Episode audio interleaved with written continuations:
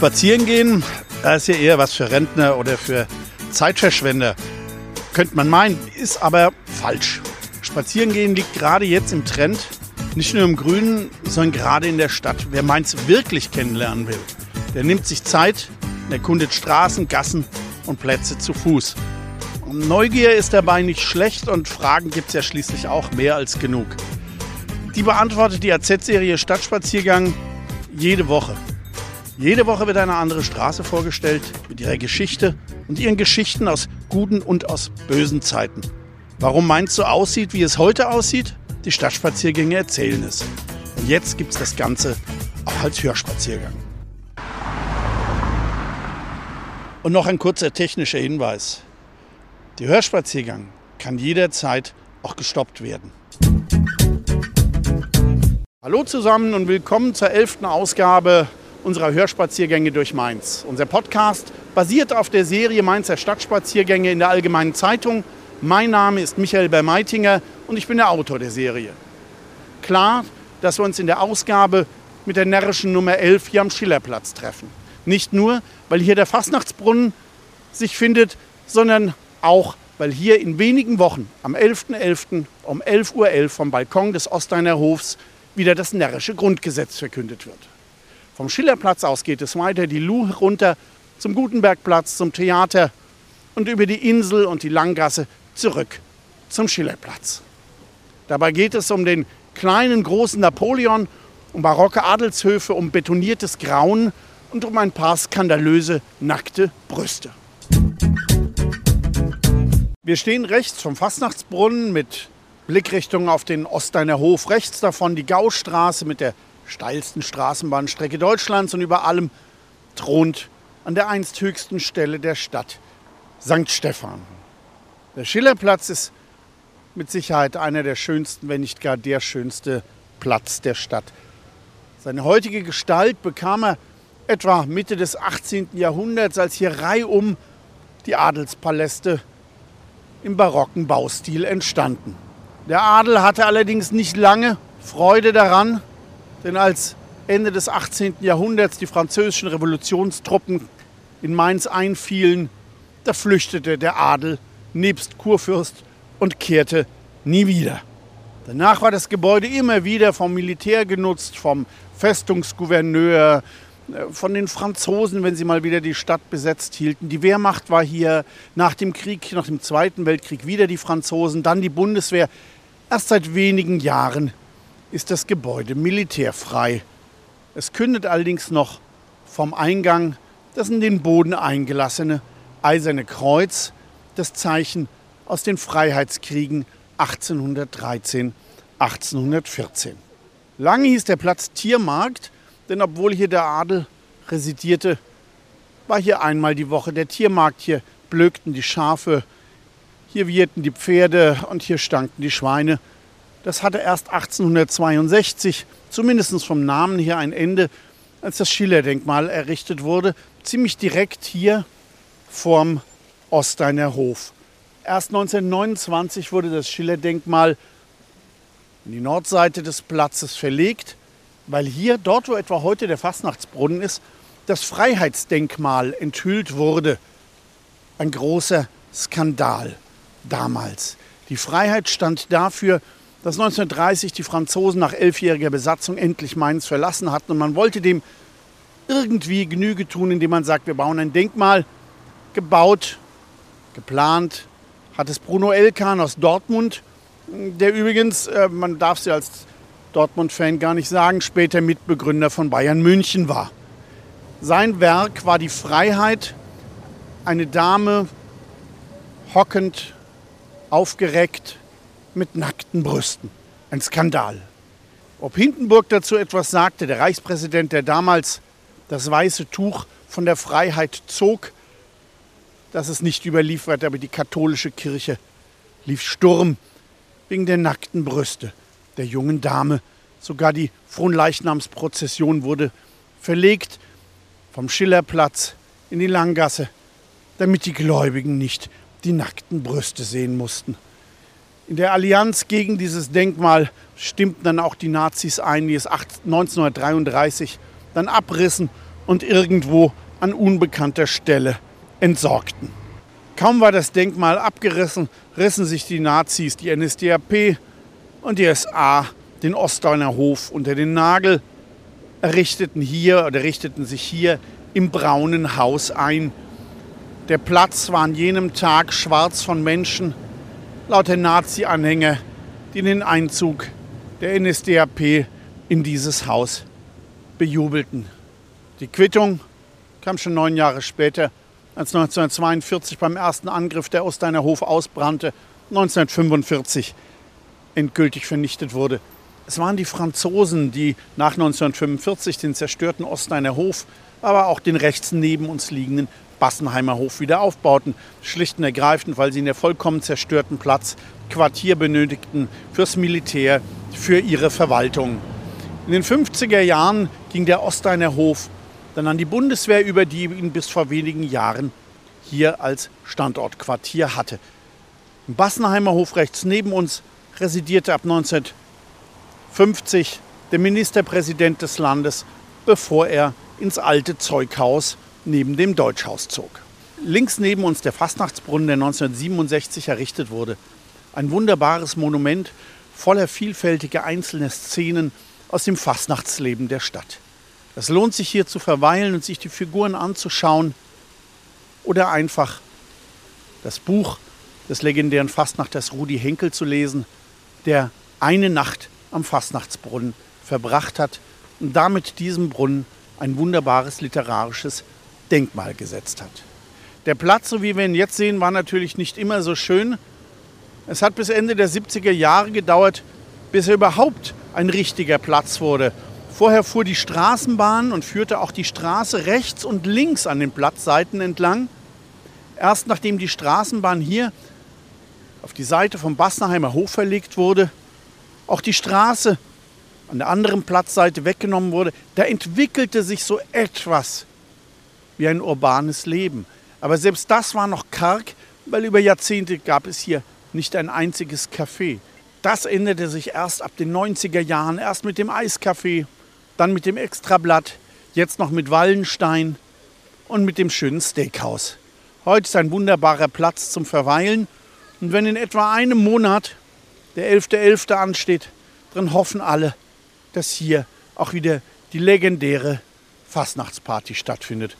Man wird sehen.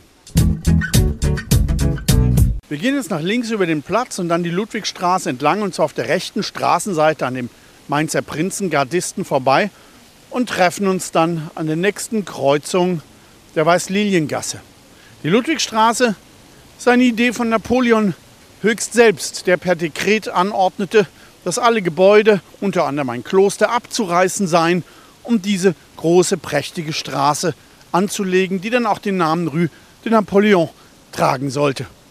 Links von uns, dort wo heute das Café Extrablatt ist, da war früher das jüdische Teppichhaus Ganz, eines der größten und bekanntesten in ganz Deutschland, mit Niederlassungen in der Türkei und im heutigen Iran. Die Familie Ganz waren große Mäzen und Kunstsammler, wurden nach 1933 wegen ihrer jüdischen Herkunft verfolgt. Während die Kinder noch nach England gehen konnten, wurden die Eltern schließlich in einem KZ ermordet. Das Gebäude, das sieht ja heute durchaus aus wie eins der barocken Gebäude am Platz, aber das ist falsch. Es ist ein neues Gebäude, es wurde eben nur in diesem Stil errichtet. Wenn wir heute die Ludwigstraße entlang gehen, mit diesen kleinen Nischen den Pavillons, dann ist das ein ganz anderes Bild als die Ludwigstraße vom Krieg, die sehr viel enger, sehr viel schmaler war. Die Straße war genauso breit, aber direkt dahinter am Gehweg begann schon die Häuserfronten. Erst nach dem Krieg wurde beschlossen, die Straße aufzuweiten, wurde das Pavillon-Konzept entwickelt mit den kleinen Plätzen. Die Bauflucht wurde also zurückgenommen, was durchaus überraschende Momente erfüllt, aber doch in den nächsten Jahren wieder zurückgeändert werden soll. Wir stehen jetzt an der Kreuzung der Ludwigstraße mit der großen Langgasse links und der Weißliniengasse rechts. Vorm Krieg war hier links nur die kleine, schmale Inselstraße, hier rechts auch nur eine kleine Gasse. Nach dem Krieg beschloss man aber, diese beiden schmalen Straßen aufzuweiten, wie so viele andere Straßen auch, um dem Autoverkehr Genüge zu leisten. Und mehr noch, diese Straße hier, vor allen Dingen nach rechts, sollte zur Altstadt Tangente werden, einer großen vierspurigen Straße, die, wenn wir nach rechts schauen, über das Gelände der heutigen Polizeiinspektion geführt hätte, den Weihergarten und St. Rochus platt gemacht hätte, um dann in etwa in Höhe des vom Eisgrub Bräu in eine andere Straße zu münden. Es hätte dann dort ausgesehen wie an einem großen Autobahnkreuz. Die Straße hätte dann weitergeführt am Sinistar entlang zum Rhein und dort auf Stelzen am ganzen Rheinufer an Weisenau entlang bis zur Südbrücke. Ein automobiler Horror, Autowahn ist da noch nett ausgedrückt, aber es ist der Stadt zum Glück erspart geblieben. Wir gehen jetzt, wenn wieder grün ist, weiter auf der rechten Seite der Ludwigstraße entlang. Die rechte Seite der Lu wurde schon 1942 beim ersten schweren Angriff vernichtet, die linke Straßenseite dann am 27. Februar 1945. Der Aufbau nach den Zerstörungen kam nur schleppend voran. Eines der ersten Gebäude war das Haus rechts von uns, die Deutsche Bank, etwa um 1952. Und dann links von uns das Eckhaus zur vorderen Präsenzgasse. Ein typischer 50er-Jahre-Bau. Jetzt natürlich etwas arg in die Jahre gekommen, aber von der Formensprache her durchaus attraktiv. Ansonsten hier auf der rechten Seite nur Buden und Baracken. Selbst 15 Jahre nach Kriegsende waren hier nur Provisorien zu sehen. Und dann kam Hertie. Es war eine große Sensation für Mainz, dass ein so großes Kaufhaus sich hier in Mainz ansiedeln wollte. Und als es 1963 eröffnet wurde, war der Platz vor Hertie schwarz vor Menschen. Es war die große Zeit der Kaufhäuser, als die Menschen auch aus dem Umland nur in die Stadt kamen, um einmal die Kaufhauswelt erleben zu können. Dreimal im Jahr hatten die Kaufhäuser ihre große Zeit. Das war im Winterschlussverkauf, im Sommerschlussverkauf und natürlich zur Weihnachtszeit. Da drängelten sich meist die Käuferinnen, schon morgens um 8 Uhr warteten darauf, dass die Türen öffneten, um sich an den Wühltischen regelrechte Schlachten zu liefern. Der Andrang war so groß, dass die Polizei aufpassen musste, dass die Menschen nicht hinten auf der Straße standen. Und bis 1963 fuhr hier ja noch die Straßenbahn und danach war es ja eine der Hauptverkehrsachsen der Stadt. Erst in den 90er Jahren wurde das Ganze hier ja eine Fußgängerzone mit einer ÖPNV-Passage und frei für Radfahrer. Aber bis dahin waren hier am Tag noch 15.000 Autos unterwegs. Der Hertie ist nun schon lange Geschichte, der Karstadt seit zwei Jahren auch. Und hier soll jetzt etwas ganz Neues entstehen, eine Shopping Mall. Nicht unumstritten, aber sicherlich ein wichtiger Schritt, um die Innenstadt wieder ein Stück attraktiver zu machen. Wir treffen uns jetzt vorne am Gutenberg-Denkmal. Wir stehen jetzt am Gutenberg-Denkmal, das 1837 mit einer wirklich großen, weit über Mainz hinaus publik gewordenen Feier eingeweiht wurde. Ansonsten war es hier eher ruhig am Platz, weil es dauerte Jahrzehnte, bis er komplett bebaut war. Wenn wir jetzt nach links, schräg links gegenüber auf die Platzecke schauen, sehen wir das älteste Gebäude des Platzes, das sogar noch aus napoleonischer Zeit stammt. Daneben wo heute das Haus des deutschen Weines oder besser jetzt der Kakadu ist, da gab es eins eine andere Besonderheit und zwar das erste Café in Mainz, in dem man draußen sitzen konnte. Es war das Café de Paris und schon zu französischer Zeit saßen hier die Besatzungsoffiziere draußen und das war etwas, was für, damals, für damalige Verhältnisse höchst ungewöhnlich war. Direkt daneben das Theater 1833 eingeweiht auch das damals eine große Besonderheit, weil es nach außen zeigte, welche Funktion es hatte. Ganz einfach, bis dahin wurden Theatergebäude immer als große Kästen gebaut. Hier beim Mollerbau, benannt nach dem Architekten und Baumeister, zeigte sich das Halbrund des Zuschauerraumes auch außen an der Fassade sehr deutlich. 1911 wurde zwar die heutige Fassade davor gestellt, das Halbrund ist nur noch sehr flach angedeutet zu sehen, aber vom Prinzip ist der Charakter des Hauses der gleiche geblieben was man nicht behaupten kann, wenn man ganz nach oben aufs Dach schaut, mit seiner Glaskuppel, auch de Mainzer Handkäse genannt. Hinter uns, die Platzseite, wurde erst in den 1870er Jahren geschlossen. Es war ein großes Palazzo, breit und hoch, aber es hatte nicht die Dominanz wie heute, weil die Platzecken, wo heute die beiden Pavillons stehen, noch sehr viel höher waren. Im Erdgeschoss des Palazzo fand sich ein Eiscafé und auch das Wiener Café, das besonders bei den Theaterbesuchern nach der Vorstellung sehr beliebt war. Das Palazzo längst zerstört und in Trümmern lag, als hier die kargen 50er Jahre Bauten errichtet wurden, da fand sich im Erdgeschoss wieder ein Treffpunkt, wo die Mainzer gern hingingen, der Wienerwald. Für die Jüngeren, die es nicht kennen, Wienerwald war eine bayerische Kette, die einfach Hähnchen anbot. Hähnchen mit Pommes in allen Variationen. Berühmt wurde die Kette aber vor allen Dingen durch den Werbespruch, heute bleibt die Küche kalt, wir gehen in den Wienerwald. Damals war das halbe Hähnchen mit Pommes eine echte kulinarische Offenbarung, aber das darf einen nicht wundern, nach den Hungerjahren in den 40ern aß man im Prinzip in den 50ern alles, was nur fett genug war. In großen Portionen und das nannte man die sogenannte Fresswelle. In Mainz gab es noch einen zweiten Wienerwald, doch irgendwann war die Fresswelle eben vorbei. Die Kette ging pleite, Wienerwald schloss. Eigentlich bedauerlich. Im Keller des Wienerwald war später noch eine andere Mainzer Institution. Und zwar war hier die erste Spielstätte des Unterhauses. Das ging zwei Jahre gut. Hier waren Künstler wie Hannes Wader, Schobert und Black, Reinhard May. Aber in einer Silvesternacht Ende der 70er Jahre platzte ein Abwasserrohr und am nächsten Tag war das Unterhaus in einer stinkenden Brühe abgesoffen. Es war kein Ort mehr zum Bleiben, so eröffnete man 1971 in der Walpodenstraße die neue Spielstätte. Während wir jetzt den Platz überqueren, rüber zum Theater und dann rechts zum Douglas und dort einen Moment stehen bleiben, unternehmen wir nochmal einen zeitlichen Sprung zurück in die Jahre des Krieges. 1942 wurde der Platz komplett zerstört. Das Denkmal wurde zum Glück nicht getroffen, aber unmittelbar nach dem Angriff hat man hier auf dem Platz ein tiefes Loch gegraben und Gutenberg dort hineingelegt. Dort blieb er über die Jahre des Krieges, wurde dann 1945 wieder ausgegraben und wieder auf seinen Sockel gestellt. Das Theater war vollkommen ausgebrannt schon 1942 und es dauerte bis 1951, bis es wieder eingeweiht werden konnte. Auch hier waren die Franzosen wieder die große Triebfeder. Die Kultur, die Architektur, auch die Mainzer lagen ihnen sehr am Herzen.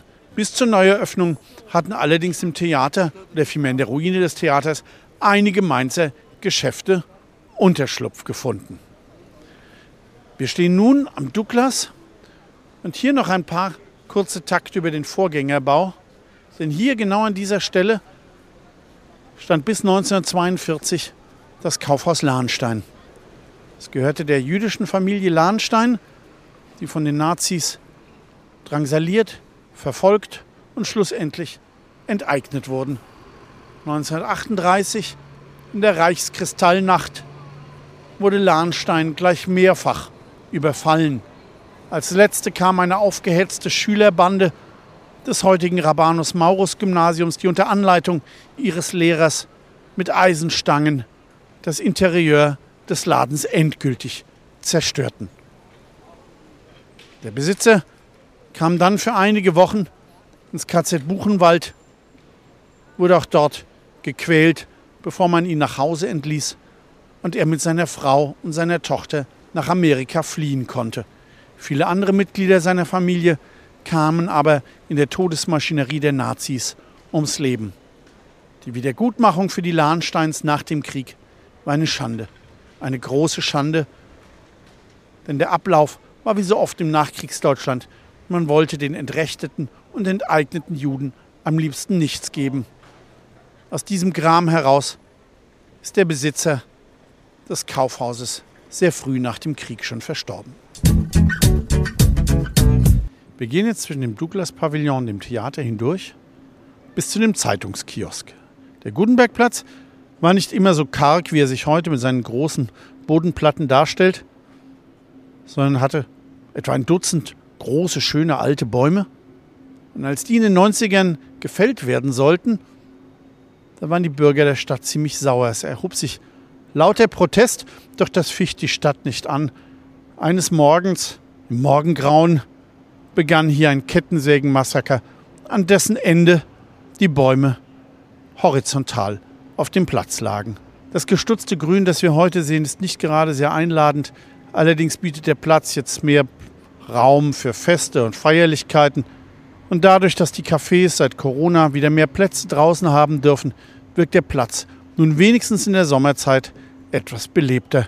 Im Winter erinnert es aber dann eher an einen sozialistischen Aufmarschplatz in Karl-Marx-Stadt. Rechts vor uns liegt das Gebäude der alten Universität. Einst Gymnasium, Universität, dann wieder Kaserne, dann höhere Mädchenschule, dann Handelsschule. Und nach dem Wiederaufbau, nach dem Krieg, zog hier das Institut für europäische Geschichte ein. Seit wenigen Jahren hat das Gebäude auch wie in seiner Ursprungsform zwei Dachreiter. Wir biegen jetzt nach links ab in die Georg-Muller-Passage, die einstige alte Universitätsstraße. Ein hübsches kleines Sträßchen mit Weinkneipen mit kleinen Geschäften, handtuchschmalen Häusern. Im Krieg abgebrannt, nach dem Krieg lange nicht aufgebaut und heute eigentlich nur eine Betonröhre. Das mit dem Beton, dieses Schicksal, das teilt die Straße mit dem Platz, den wir jetzt gleich betreten werden, mit dem Tritonplatz. Entstanden nach dem Bau des Theaters, also ein kleiner, mit Bäumen bestandener und begrünter Platz mit einer großen Brunnenanlage in der Mitte. Auf ihr thronte einst Triton, der sich heute als Figur, aber ohne Wasser im Stadtpark noch findet. Mit dem Neubau des kleinen Hauses wurde dieser Platz in eine öde Betonfläche verwandelt. Gut, dass Triton das nicht mehr erleben muss. Heute hätte er keine Freude mehr daran, auch wenn das kleine Haus architektonisch durchaus gelungen ist, aber diese Mischung aus Stahl, Glas und Beton zu allen Seiten. Nur mit ein paar grünen Alibi-Bäumchen. Das ist keine Platzfläche, in der man sich gerne aufhält. Nach dem kleinen Haus gehen wir jetzt rechts die Fußstraße hinunter. Heute keine sonderlich attraktive Straße, auch wenn es eine Fußgängerzone ist. Vom Krieg war das ganz anders. Da befand sich an der linken Straßenseite bis vor zur Gymnasiumstraße Zuckergöbel, die größte Süßwarenfabrik und vor allen Dingen der größte Süßwarenladen der Stadt. Gerade in der Weihnachtszeit waren die großen Schaufenster, die lange Schaufensterfront, besonders originell gestaltet, auch mit mechanischen Figuren, wie sie vom Ersten Weltkrieg noch eine riesige Attraktion waren. 1942 ist Zuckergöbel ausgebrannt und nie wieder neu entstanden. Wir gehen jetzt nach links in die Gymnasiumstraße und sehen rechts vor uns den schrecklichen Bau eines riesigen Parkhauses. Hier stand einst das alte Gymnasium, das älteste Gymnasium der Stadt, dessen das heutige Rabanus Maurus Gymnasium aufgegangen ist. Es stand hier bis 1942, bis zu dem ersten verheerenden Angriff, brannte aus und auch der schöne Eckerker, ein wunderbares Beispiel des Rokoko, fiel danach den Abrisskommandos zum Opfer. Dennoch stand nach dem Krieg hier noch eine Ruine, die man vielleicht auch hätte wieder aufbauen können. Aber in der damaligen Zeit waren Parkhäuser im anwachsenden Autoverkehr eben ungemein wichtig. Zumindest glaubte man dies. Also baute man dieses Parkhaus hier. Ganz oben kam ein Restaurant und eine riesige Kegelbahn hinein und unten ein Drive-In-Schalter der örtlichen Sparkasse. Als vor wenigen Jahren das Restaurant ausbrannte, wurde es geschlossen, das Parkhaus aufgestockt. Aber es bleibt hier nach wie vor ein eher hässlicher Punkt der Stadt. Wenn wir die Straße weitergehen, sehen wir rechter Hand eine große Mauer, dahinter ein Kloster. Hier ereignete sich am 27. Februar 1945 eine der großen Tragödien dieses nachmittäglichen Angriffs. Im Keller des Klosters hatten sich 40 Schwestern und ihre Oberin zum Gebet während des Angriffs vereint aber als der Angriff vorbei war, trauten sie sich nicht hinauszugehen, weil draußen tobte die Hölle. Alles rundherum stand lichterloh in Flammen. Es war kein Durchkommen. Es schien ihnen zu gefährlich. Also blieben sie im Keller und hier erstickten sie an den Rauchgasen, weil eben um sie herum und auch das Kloster brannte. So fand man sie einen Tag später wie im Gebet vereint. Es dauerte viele Jahre, bis das Kloster überhaupt erst wieder aufgebaut werden konnte. Wir gehen jetzt weiter bis zu dem kleinen Platz, der heute Dr. Gisela Tiefs Platz heißt, aber eigentlich den Mainzern als Insel bekannt ist. Und dort bleiben wir dann kurz stehen. Den etwas kuriosen Namen Insel trägt der Platz, weil an seinem südlichen Ende eine kleine Häusergruppe stand, wie eine Insel eben. Der Platz selbst hatte viele kleine Geschäfte, war wie ein kleines Viertel für sich. Und in dieser kleinen Häusergruppe befand sich das Café Neuf. Warum man das heute noch weiß? In dem Café wurde 1905 der Vorgängerverein des heutigen ersten FSV Mainz 05 gegründet. Im Krieg wurde auch dies Jahr alles zerstört. Danach war dieser kleine Teil des Platzes einfach nur ein Parkplatz über viele Jahre. Als es vor wenigen Jahren der Platz neu gestaltet wurde, durchaus lebenswert mit großen Außenbereichen für die Restaurants, da gab man ihm auch einen neuen Namen, Dr. Gisela Teefs Eine hochverdiente Politikerin, einst Ortsversteherin des großen Bezirks Mainz-Innenstadt. Auf jeden Fall hat sie einen Platznamen, einen Straßennamen verdient, aber vielleicht wäre es auch eine Möglichkeit gewesen, dies an anderer Stelle zu tun und diesem Platz seine alte Identität wiederzugeben, die Insel. Wir überqueren jetzt hier, natürlich vorsichtig, die große Langgasse und gehen dann rechts hinunter bis zur zweiten Querstraße links. Das ist die Spritzengasse. Die große Langgasse darf man sich einst weder groß noch lang vorstellen. Es war eher ein kleines, schmales Gässchen, das auch nicht reichte bis zur Luh, sondern nur etwa bis zur Emmeranstraße. Danach verzweigte es sich in mehrere kleine Gässchen, die dann in die Insel mündeten. Hier links, wo heute die Köterhofstraße ist, war einst ein riesiges Lokal, der sogenannte Köterhof. Hat eine schöne Außengastronomie, aber auch viele Vereine hatten hier ihre Clubzimmer, vom Fechtclub bis hin zu politischen Parteien. Auch er, der Köterhof, brannte im Krieg ab, aber in den 70er Jahren, da war für zehn Jahre die Köterhofstraße noch mal ein echter Hotspot. Damals gab es hier die kleine Diskothek Tangente. Nicht mehr als ein großer Raum mit einer Bar. Aber dies war abends der Treffpunkt im Mainzer Nachtleben. Man glaubt es kaum. Nur bis 2 Uhr offen ging man danach schräg über die große Langgasse und fand dort die Schachtel, eines der wenigen Lokale, das eine Lizenz hatte bis 4 Uhr morgens. Auch dort, wo heute das 60s ist, gab es einst ein solches Lokal mit Nachtlizenz. Dort traf sich dann allerdings eher die Halbwelt, die irgendwie um 3 Uhr im Crazy Sexy oder in einem der anderen Bars Feierabend machte. Denn dort gab es bis halb vier noch warme Küche. Wir gehen jetzt nach links in die Spritzengasse. Hier auf der Ecke war einst das katholische Gesellenhaus und dahinter das Hotel Bavaria. Ein Hotel, aber auch eine große Gastronomie mit einem großen Saal mit einer Bühne. Gab es auch noch eine Zeit lang nach dem Krieg, aber dann war hier in den 70ern etwas ganz Besonderes und zwar das City Kino.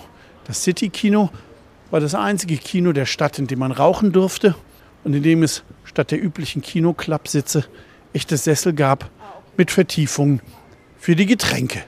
Hier liefen die etwas anspruchsvolleren Filme oder auch die, die etwas abseits des Mainstreams lagen. Zum Beispiel lief hier einer flog übers Kuckucksnest für viele, viele Wochen, bevor es in ein größeres Kino umzog, oder die Filme von Monty Python.